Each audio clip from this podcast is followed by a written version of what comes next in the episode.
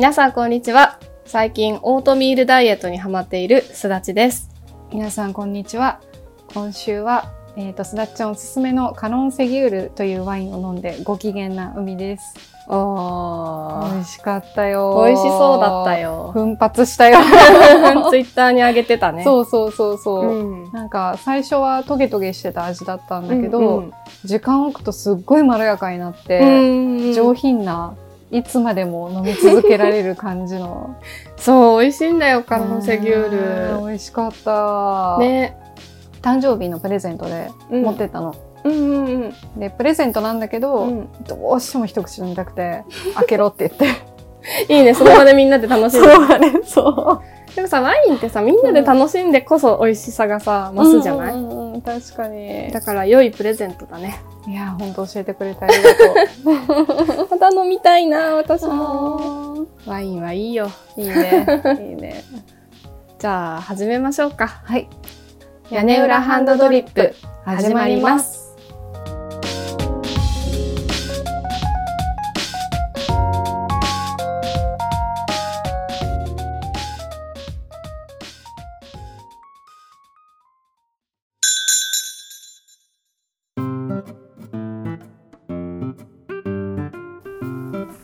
てさて、ワインもいいですが、コーヒーもいいよね。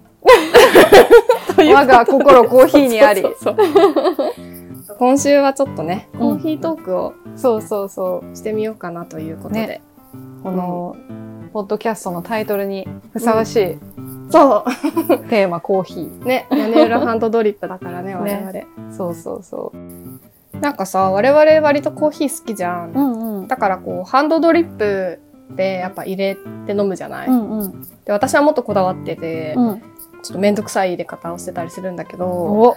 なんか世の中のコーヒー好きってさ、うん。こういくつかに分かれるなと思ったの。うんうんうん。なんかこう缶コーヒーを飲む人とかう、ねうんインスタントコーヒー飲む人、うん。あとなんかあんまり見かけないけど、一応紅茶みたいなティーバッグっぽいコーヒーも。あるある最近なんかあの沈めてさこうブワーってこうコーヒーの色になってくる。そうそうそうそう。あれだよね。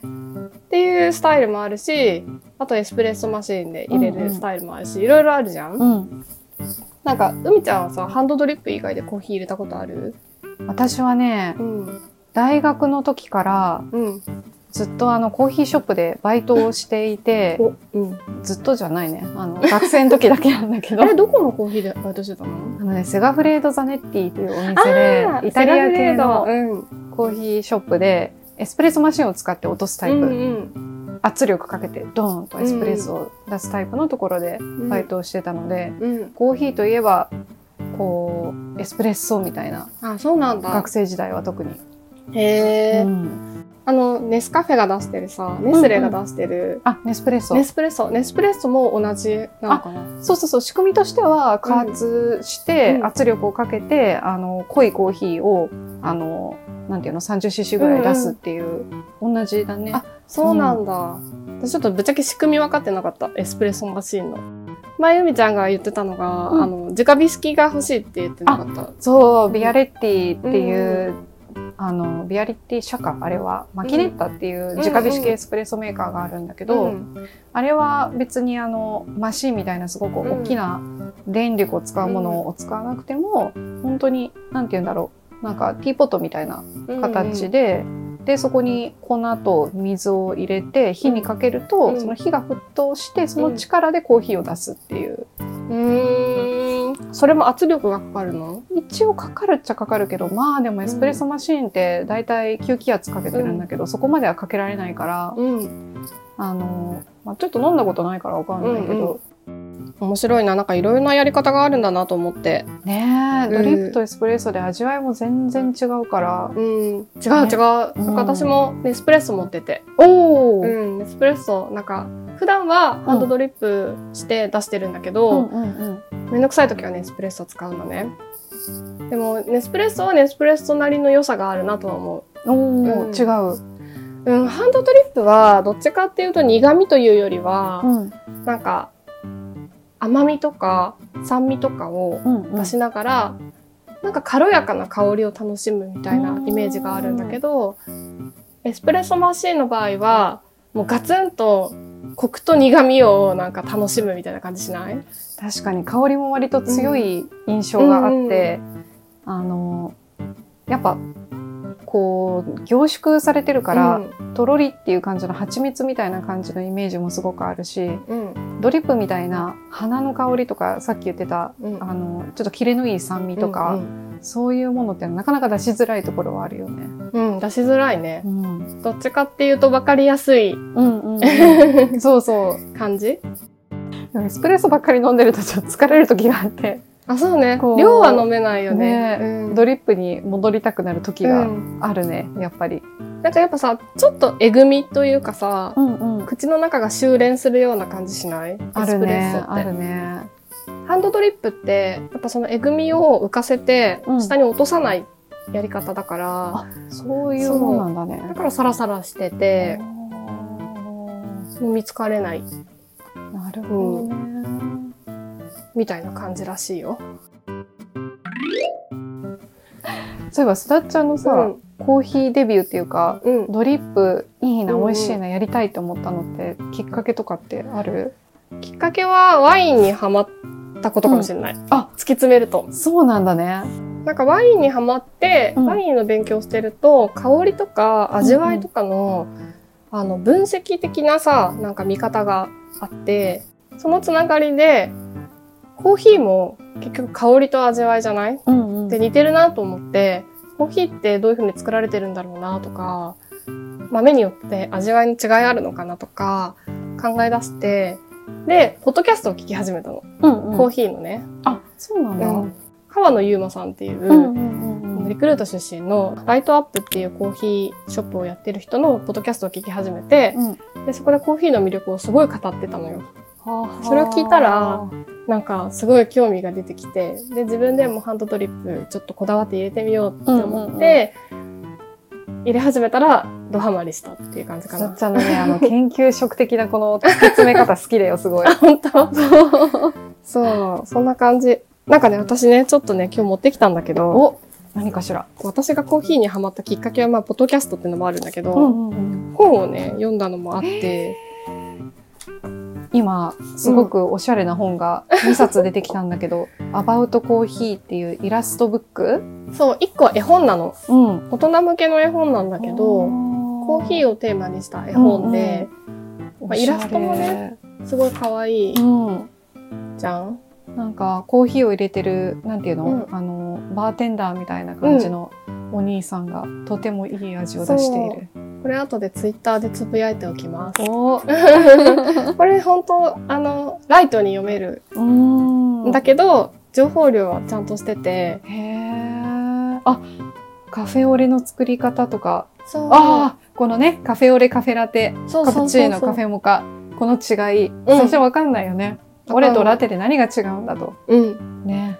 で、これを読んで、うんあ、コーヒーにも入れ方があるんだなとか、うん思って入れてて、うんで、さらに突き詰めたくなって読んだのが、うんもう一つ。これはがっつりした本なんだけど、おコーヒーの表現っていううん。本。このコーヒー業界で働く人が書いた本なんだけどあ、そうなんだ。道具の選び方とか、うんうんうんこう、ネルフィルターってあうんるじゃん？布のやつね。そうそう、布のフィルター。このネルフィルターを扱うときはどうやって扱ったらいいかとか、うんこう蒸らし何分、抽出何分みたいなうん細かいこう所作が書いてあって、はいはいはい。で、この通りに入れたら、うん、とっても美味しくなるたなったのよ。違った。違ったの。なんか一つ一つきっと細かいとこが大事なんだよね。うん何分、何分っていうか30秒とか蒸らして、で、その蒸らし方もその、なんだろう、お湯の入れ方とかさ、うんうん。細い、なるべく細い、注ぎ口が細いポットで入れましょうとか。あ、そうそうそう。ね。なんかやっぱ注ぎ口が細いポットで入れるうんうん。目的というか、理由は、コーヒーって、こう蒸らす時のお湯の量とか、うん。調節した方が綺麗に蒸ら蒸らせるし、あと、抽出もね、約2分ぐらいで入れるといいって言われてるんだけど、そうなんだね。そう、なんか口が大きいポットで入れるとさ、うん。一気にお湯が入っちゃって、うん一気に落ちちゃうからう、ん2分経つとすごい、あの、薄いコーヒーになっちゃうんだよね。あなんだけど、細い、口が細いポットで入れると。ちょっとずつお湯が注げるから、うんうんうん2分間かけてゆっくり抽出して濃いコーヒーが入れられるっていうのがある。確かにあの引き方が荒いとうんすぐ落ちちゃうんだよね。そうそうそうそう。ねでも確かに細い注ぎ口でゆっくり入れたらそれはゆっくり落ちるよね。うん。みたいなあとなんか私もちょっと本の受け売りなんだけど、うん。あのコーヒーを蒸らす時って膨らむじゃんパーッと。うんなんかこう特に引き立ての豆でやるとすごい膨らむんだけど、あの膨らんだ後に抽出する時って真ん中にね注ぐんだって。あそうなんだ。で周りの部分膨らんだ周りの部分があのそのまま膨らましといて、うん真ん中にこう入れるとベーグルみたいな形になるなるなる。なるじゃんうん、あのベーグルを保ったまま入れると綺麗に入るんだって。へえ、なんでだろう面白い。なんかねこの周りのモコっとなった土手になってる部分がうんろ過層って言われてて、うんうんうん、なんかそのろ過層を崩さないように入れると中でこう入ったお湯が中でうまく対流してなんかえぐみとかは上に浮いてうん、旨味だけが下に落ちるみたいななんかそういう美味しく入るらしい。不思議。そう不思議。ちょっと私もね、うん本読んで、あ、そうなんだって思っただけだから、なんでそうなるかとか、ちょっと分かってない部分があるんだけど、うんうんうんでもね、ただね、前、うん。うんあの、初めて行くコーヒーショップで、うんうんうんあの、コーヒー、テイクアウトのコーヒーを頼んだ時に、うんテイクアウトのコーヒーだったんだけど、全部いっぱいいっぱいハンドドリップで入れてくれるカフェだったの。おで、そこで入れてる様子を見てたら、うんうんお姉さんが、最初の蒸らしの時にお湯入れた後にスプーンでかき混ぜてたのよ。かき混ぜるんだ。そう。あ、なんでだろうと思って。ろ過層そんなん潰れちゃうじゃん。スプうんーンでかき混ぜたら。えこれいいのかなって思って後で調べたら、うんなんか浅入りの豆とかで、苦味とかがあんまり出にくい豆の場合は、スプーンでかき混ぜて、攪拌抽出みたいな、なんか名前がついてるらしいんだけど、そうすると、こうコクとかうん。苦味とかが浅入りでもたくさん出て、なんかバランスが整うんだって。だから豆によってはスプーンで混ぜてろ過層をあえて崩しながらやることもあるらしい。あのエスプレッソマシンもうん。やっぱりその,、その日の豆もそうなんだけど、うん。その日の天気とか湿度とかうん。そういうのに合わせて引き方を変えてみたりとかすることもあるので、うん同じ一定の味を出すために、ちちょっとそれを。思い出した。そうなんだ。うんエスプレッソマシンも一定じゃないんだね。そうなの。のそうなのやっぱりあの湿度が高いと、うんよりちょっと水っぽくなってしまったりとか、うん。あと粗く引きすぎるとやっぱりすぐエスプレッソも落ちちゃうから、うん。うん。辛いエスプレッソになっちゃったりとか辛いんだ。なんか激烈な味になるの。えー、そうなんだ。だから湿気でどうしてもその粉とかが水分吸っちゃうから、うんそこに合わせてこう調整したりするんだよあ、ね。そうなん必だ。ずお店開く前に、うんあのうんカリブレーションって言って、うんうんそこの調整をして出す前に一回飲んで、うんベストな一杯をお出しできるように。うんうん知らなかった。エスプレッソ系だと、うん。私働いて初めて知ったんだけど、うん。牛乳って60度までは甘みが最大限に出るんだけど、ん温度を60度まで温める、うん。70度くらいまでいくと甘みがだんだん壊れ始めるのね。あ、そうなの？でうちのお店はうん。60度までの牛乳を使ってカプチーノを作って、70度までいくとカフェラテ用だったんだよね。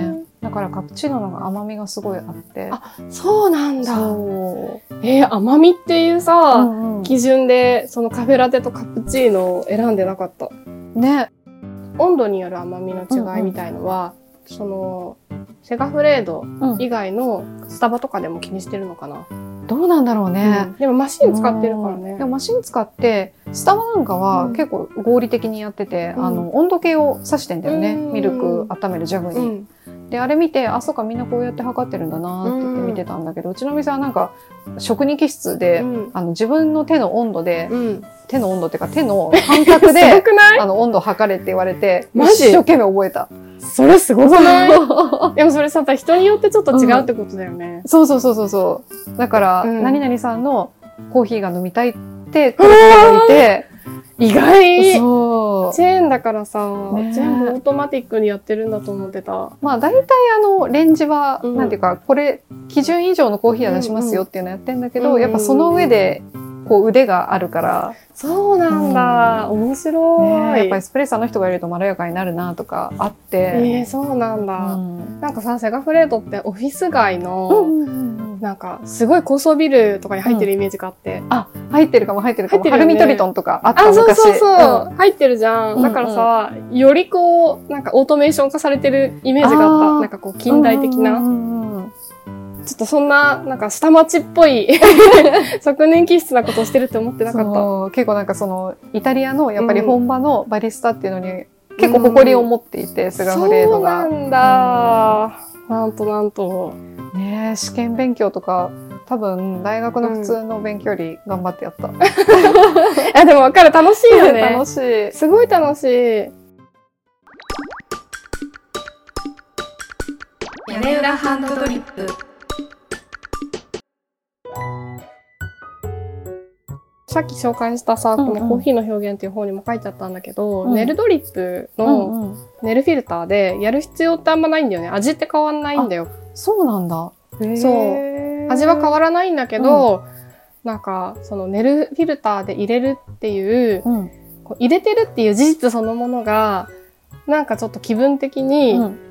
こう楽しくて、なんかネルフィルターで自分で手間をかけて入れて飲むうん。とちょっとこう一味違って感じるっていうその部分がなんかこう文化的で大切なんですよみたいなことが書いてあるんだけど、うんうんうん。まあこれは人によるかもしれないんだけど私は結構それ賛成派で、うん。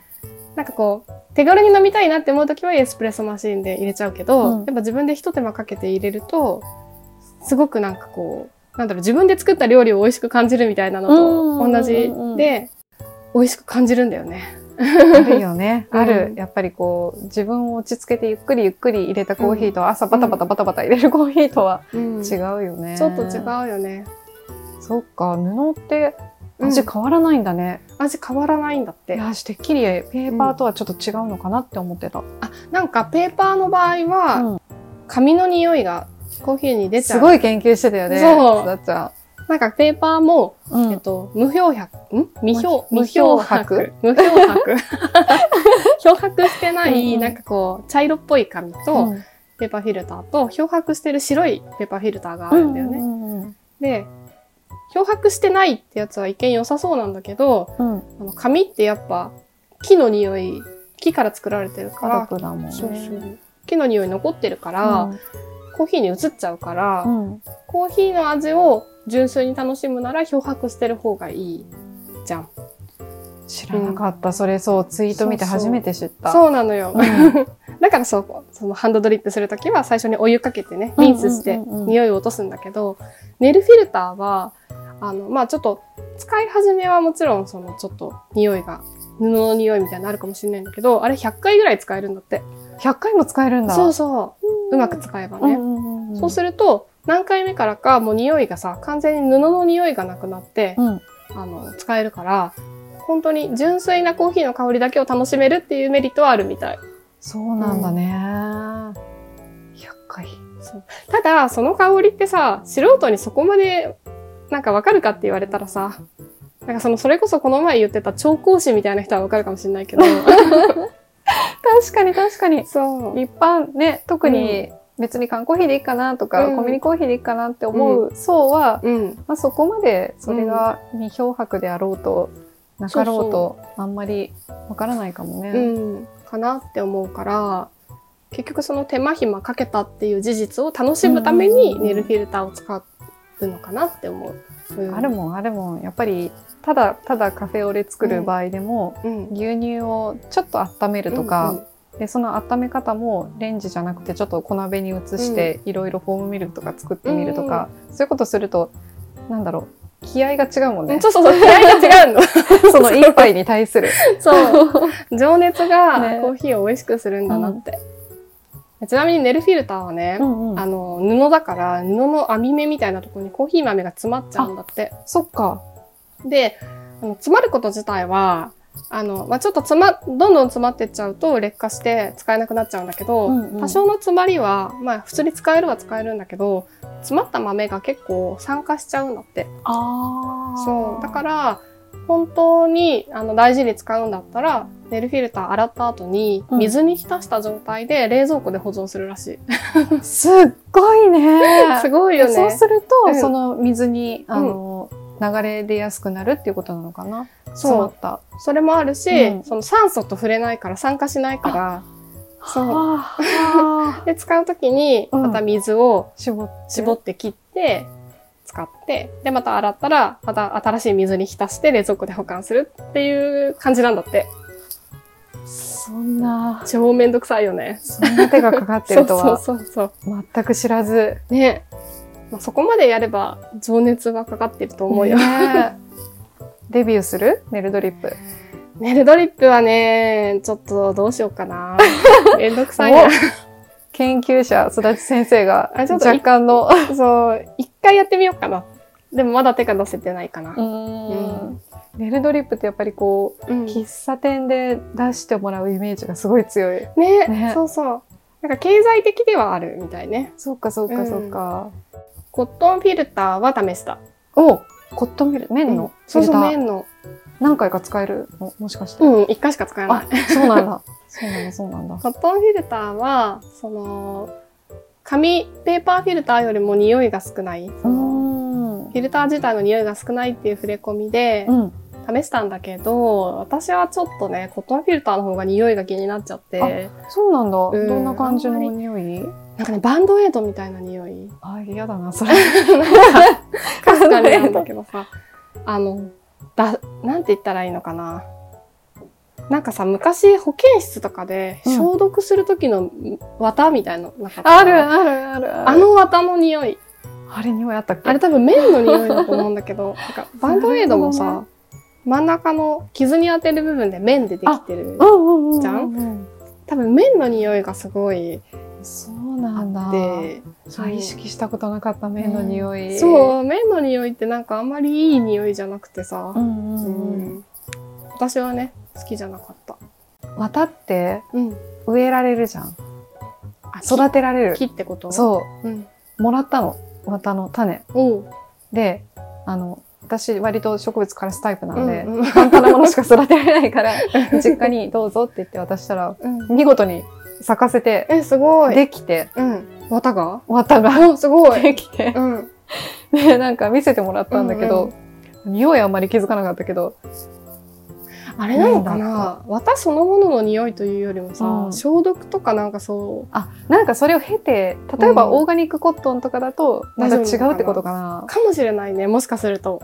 なんかバンドエイドとかで、うんまさに消毒してそうだだもんね。うんううんんうん。もしかしたら、加工の時ついた匂いかもしれないね。かもね。ちょっと綿に濡れ衣を着せそうになったけ まあでもちょっとわかんないな。ど。うん。ね、なんか自分の身近にさ、うんそういう綿の花とか咲いてればさ、嗅ぐ機会はあったかもしれないけど、そうだねね。なかなか。ハンドドリップする時のさ、コーヒーのそのサーバーとかドリッパーはどこの使ってる？今使ってるのは、うん。あの、割と有名な、カリタ？カリタだね。カリタかカリタだ。うん。うち、ハリオで。ああなんかハリオ有名だよね。そうそう、ハリオかカリタじゃない、確かに。なんかハリオはね、うん。あの、三角錐みたいな。うんうんうん。あの、なんか、透明のやつだよね。円錐か三角錐じゃんうんの。三角錐だと三角になっちゃう。なっちゃうね。それが逆になって。円錐？円錐の円錐だね。ドリッパ円錐のドリッパーで内側にね、なんかこう、うねうねってこう、ぼ、ボコボコ突起がついてるの。ー。へ ーなんて言ったらいいのかな？渦巻き状にう、んうんうんうん。ちょっと内側がモリモリってなってて、あ、そうなんだ。そう、そこにね、こうペーパーフィルターを差し込むと、うん。ちょっと隙間ができて空気の通り道みたいなのが、それがね、ネルドリップと同じ効果がありますみたいな、なんだ。か触れ込みで、その、ネルドリップと同じ効果っていうのがちょっとよくわかんないんだけど、布、なんだろう、空気の、なんか、あれかな。ね、ね。なんか空気が抜けやすくて、ネルドリップと似てるから、良いぞ、みたいな。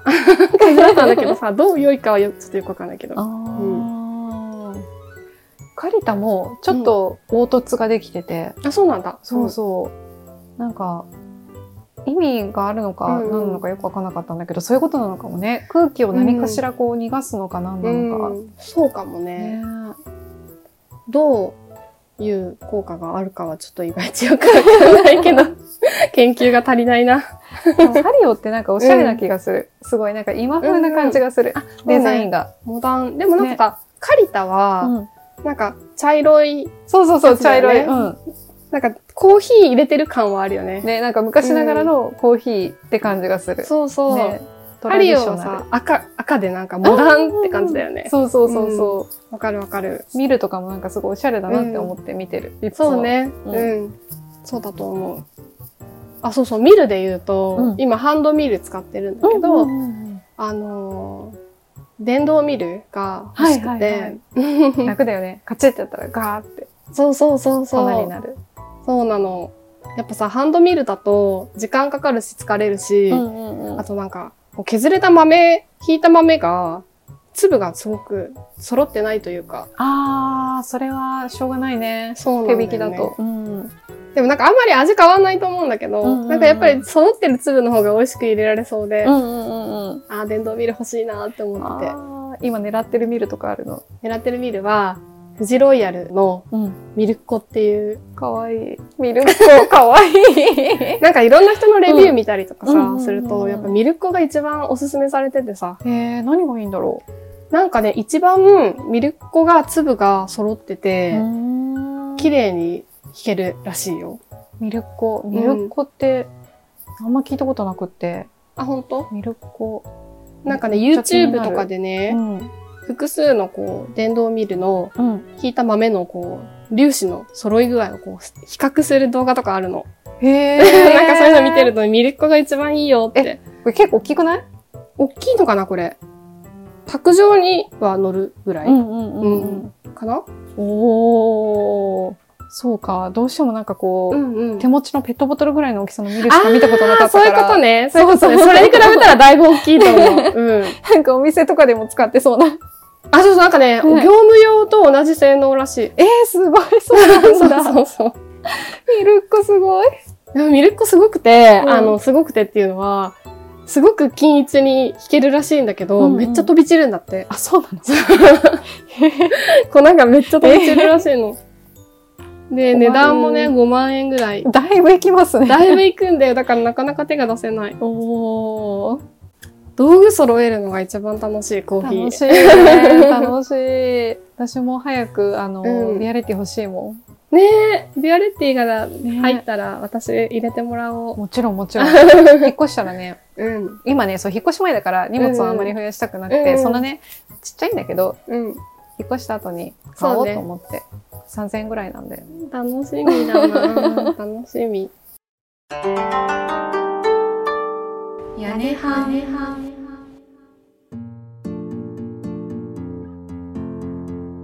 デカフェってあるじゃん。うんうんうん。デカフェってどうやって作ってんだろうと思って。ああ、そもそも、そのカフェインを取り除いた粉をってことだよね。そうそうそうそう。なんか薬をね、使ってカフェインを溶かしてしまうっていうやり方があるんだって。だからコーヒーへ豆、ー生豆をうん。薬につけてカフェインを外に溶かし出して、その豆をローストするみたいな。そんなことできるんだ。そう。これちょっとさ、大丈夫なのとか思っちゃって。ねえその薬剤は大丈夫って。そう。ね。とかね、あとは二酸化炭素を使ってうん。カフェインを取る。え、めっちゃ参加しないそれ。そうだから、あ、二酸化炭素だから。あ二酸化炭素かそうそうそう。酸化はしないと思うんだけどさ、あどうやってやってんのと思って。ーねえこの技術すごくないと思ったの。すごい。なんか二酸化炭素のがまだ知ってるから、こうなんか そうそう。危なげがない感じがするけど。なんかね、薬剤を使う場合は、カフェイン以外の旨味とかも出ちゃうデメリットがあるんだって。あで二酸化炭素を使う場合は、なんかにカフェインだけが出るから大丈夫みたいなのがあって。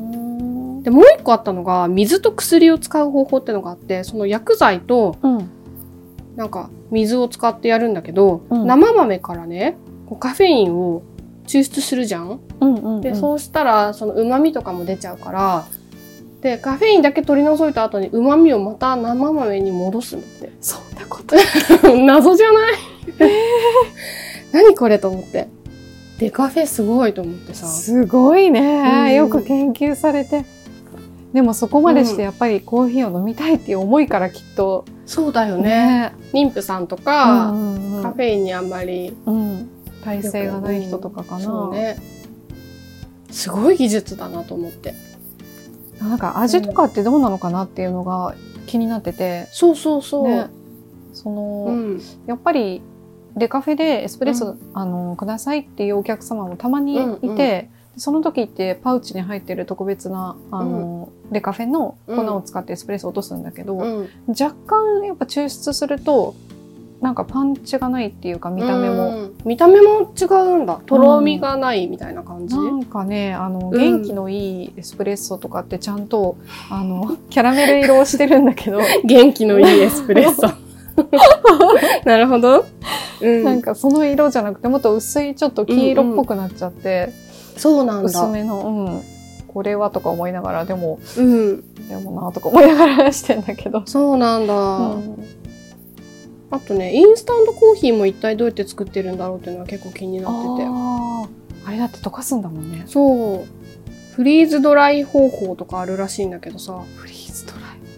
液体窒素でなんか、あのバラバラにして。うん、あのさ、お湯をかけるお味噌汁とかあるじゃん。ああるあるあるある。れもフリーズドライじゃない、うんうんうんああいう感じで作ってるみたいなんだけどあ、そうなんだ。インスタントコーヒー、ね、どうなんだろうね。なんかやっぱさ、ハンドドリップにこだわって入れい入れてる人からすると、うんうんうんちょっと邪道感が出ちゃってるんだよね。あるね、うんあるね。やっぱインスタントコーヒーで、あ、これは美味しいって思ったことはあんまりなくて。あんまないよね。そうなんだよ。だから、でもそれはさ、私たちがさ、コーヒーにこだわっちゃってる属性の人たちだから、そうね。なんか先入観で邪道って思ってるからなのか、本当に味が美味しくないのか、どっちだろうね。どっちだろうね。私あの現場にいた時は、うん缶コーヒーよく飲んでたの。うんうん。でもそれで違和感なかったんだけど、うん。あのー現場からうん。こうデスク業務みたいなのになってから、缶コーヒー飲まなくなって、やっぱドリップ自分で入れたのとか持っていくと、なんだろうね缶コーヒーの独特のうん。うん。缶の味なのかな。あーでも、わかる。なんか、ビールもさ、うん、ビールサーバーから入れたビールの方が美味しいよね。あなんかそれかな。ううんんうんうんうん。缶ビール、でもどうなんだろうね。缶ビールをさ、うんジョッキに注いで、で、生ビールですって出されてさ、気づくかどうかだよね。ああ、確かにそれちょっとやってみたいかも。やってみたいね。どっちが生でしょうみたいな。ねねうん。なんかこう、やっぱ見た目とか、うん口に当たる質感とかで、あ、缶だな、みたいなので、思っちゃってるるのかでもそれって裏を返せばさ、うん食べてる時、飲んでる時の器とかが味覚に影響を与えてるってことだよね。でもそれってあるよね。例えばさ、コンビニで買ってきて、うん。あのお昼食べる時とうんうん。忙しくって、そうじゃなくってちゃんと食堂とか行って、お皿に乗ったものに食べるってやっぱ全然違う。違うよね。ね。そう、そうなんだよ。で、今度さ、キキコーヒーしようよ。あやりたい、ハンドドリップとうん。エスプレッソマシンうんとうんうんうん、缶コーヒーで当てっこする。やろうやろう。これ外したらさ、もう説得力ゼロだよう。ね。ゼロ 本当にバイトしてたんですかって。でも本当に研究してるんですかみたいな。えでもやりたいやりたい。ねちょっとビアレッティ買ったらやろうん、やってみよう。うん。う。うん、楽しみ。サードウェーブが流行った時に、うん。エアロプレスっていう入れ方をうん。してるコーヒー屋さんが増えたんだよね。うーん、何それ？あのーこう普通のドリップともエスプレッソマシンとも違う入れ方で、なんかこう圧力をかけるんだけどなんか真空にしてちょっとこれ見てもらった方が早いかもしれないなエアロプレスは。エアロプレス。うんあのブルーボトルコーヒーとかエアロプレスだと思うんだけどあそうなんだ。確かブルーボトルコーヒーってさ、結構酸味がしっかりしてるそう感じそうそうそう、だよね。割とその、だしみたいな味がするんだよねあ、わかるわかる、そうそう。うんこれをシューってなんか注射器みたいな。そうそうそうそうそうそう。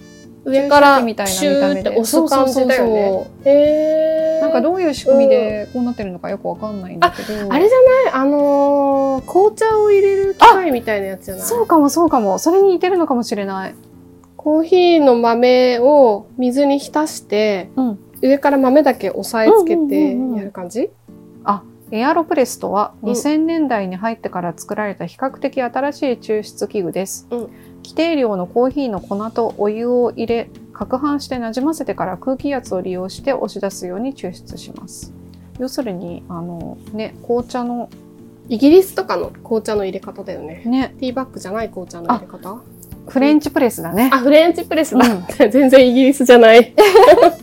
いや、名前がフレンチプレスなだけで。あわそういうかんないけど。あ、でもそれだ。でもフレンチプレスでコーヒー入れる人もいるもんね、そういえば。いるんだ。いるいるいる。知らなかった。なんかやってみたいなって思うんだけど、へーなんかすごい、こう粉がめっちゃ詰まりそうでやったことないんだけど。うんフグレンっていううんコーヒーショップが、うん。あの、代々木公園の方にあるんだけど、うん。そこも、あの、エアロプレスを採用してて、あ、そうなんだ。で行ってみたら、うん。酸味もあるし、うん。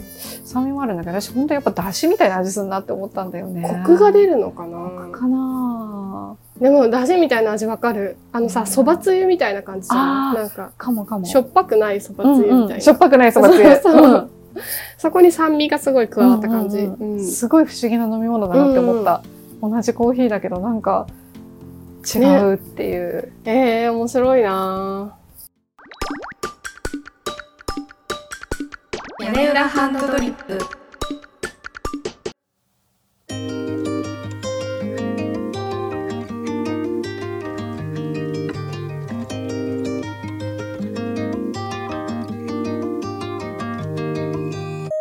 いやーコーヒー美味しいよ、本当コーヒー面白いしね。ねうん興味深い。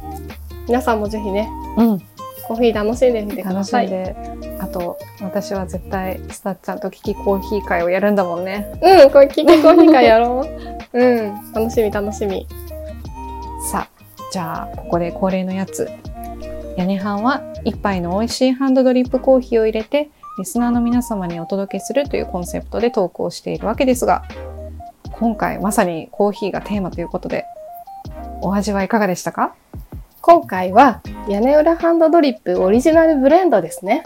おいいですね、オリジナルブレンド。ちょっとコーヒーそのものがテーマだったので、うんうん今回はちょっとオリジナルブレンドということで。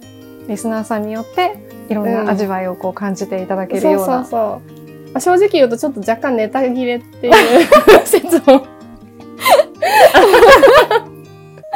豆難しいね。うーん。まあでもね考えていくか。うん、ちょっいろいろといろいろ考えます。ね。まあとりあえず今回はオリジナルブレンドです。はい。合点。ありがとう。はい。えーさて、キャネハンではリスナーの皆様からのお便りを募集しています。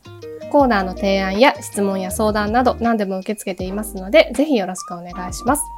フォームのリンクは概要欄に貼ってありますので、そちらからアクセスしてみてください。メールアドレスは、やねはん .koala.gmail.com yanehan.koala.gmail.com です。私たちはツイッターもやっているので、ぜひフォローしてください。アカウントは、アットマーク屋根半アンダーバーコアラです。アットマーク yanehan アンダーバー koala。つぶやくときに、ぜひ、ハッシュタグ屋根半、カタカナで屋根半をつけていただけたら、漏れなく反応しに行きます。ぜひよろしくお願いします。ではまた次回お会いしましょう。キーバタン。